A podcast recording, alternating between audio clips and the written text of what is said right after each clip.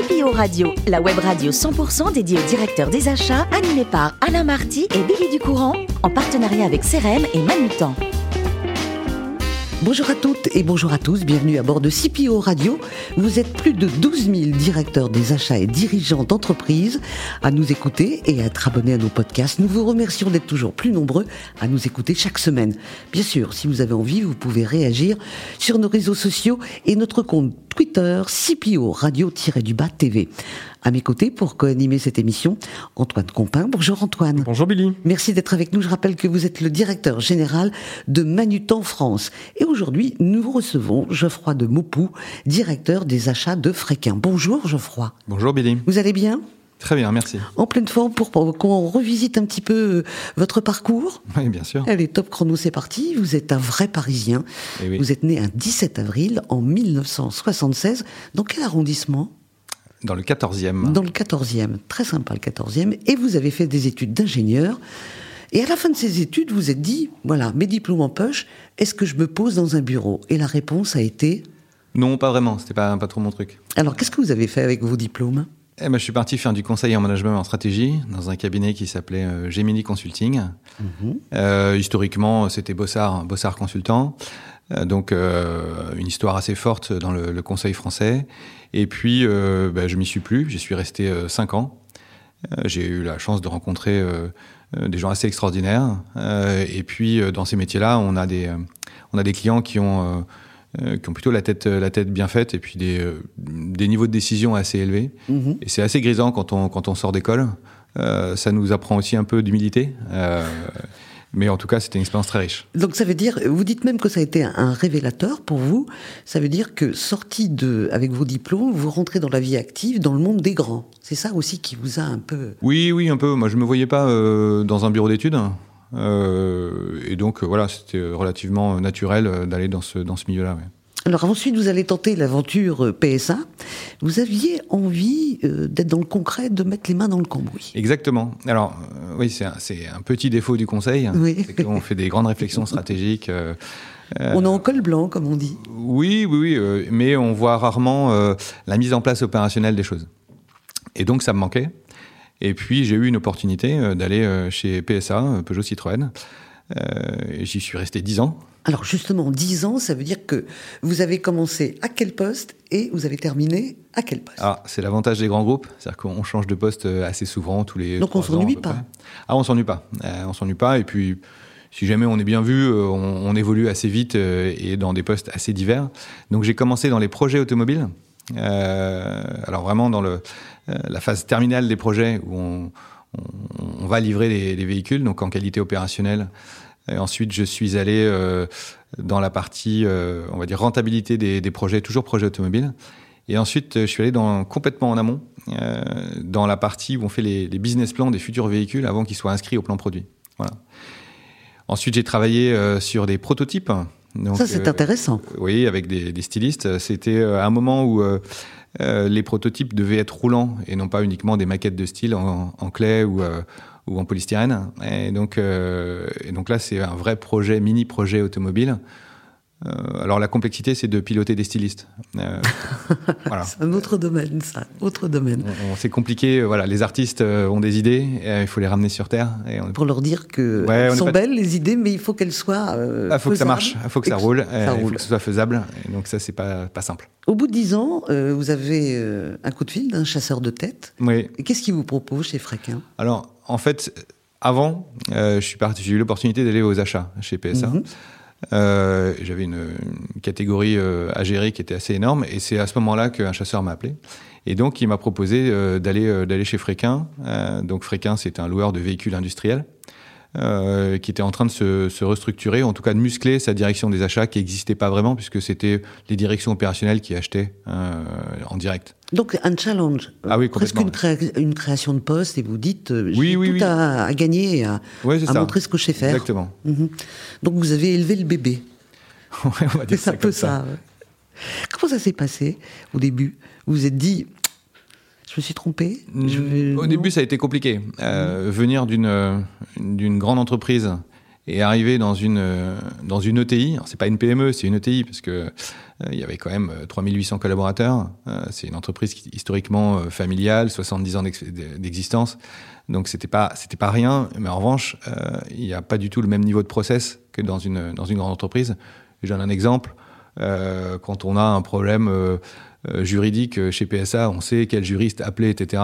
Euh, chez Fréquin, il bah, faut d'abord se débrouiller un peu tout seul. et, après, oui, il y a des juristes, mais qui sont compétents sur le, le droit, droit commercial, éventuellement le droit immobilier, mais voilà. Donc ça se coud un peu, mais au moins vous êtes au cœur de l'action. Exactement. C'est bien ça. Antoine, L'action, justement, nous y sommes avec vous. Eh ben, ça tombe bien, parce que ma, question est dans, dans, la lignée, puisque vous avez fait du, conseil pendant des années donc chez Gemini Consulting, aujourd'hui euh, Cap Gemini. Donc, euh, on peut imaginer que vous ayez acquis une, une, une, méthodologie, euh, une prise de recul.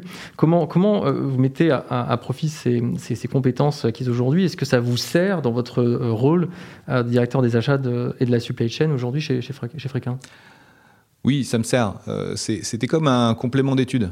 Euh, sorti d'une école d'ingénieur, euh, on est très euh, orienté technique et la partie management, la partie process, on, on l'apprend un peu sur le terrain. Et là, effectivement, ces cinq années dans, le, dans le conseil, ça, ça fait muscler le jeu en termes de, rigueur, d'approche, de compréhension des, des sujets. Et, et, dans les achats, c'est fondamental. Je vais vous citer, vous dites nous attachons, nous nous attachons à travailler en partenariat fort et à livre ouvert avec nos fournisseurs. Nous faisons des partenariats pour que les relations soient gagnant-gagnantes. Alors, ça me plaît beaucoup. Chez Manutan, nous valorisons également des, relations gagnant-gagnantes, alors que ce soit avec nos fournisseurs ou nos clients, pour qu'on se développe ensemble. Chez Fréquin, comment euh, est-ce que vous accompagnez vos fournisseurs en ce sens? Ah, C'est presque une évidence compte tenu du business model de, de. Euh, on travaille avec euh, des gros industriels euh, tels que Mercedes Trucks, MAN, DAF, Renault Trucks, Iveco, etc. On, on, est obligé de travailler sur la longue route avec, avec tous ces fournisseurs. et ça, c'est pour les gros.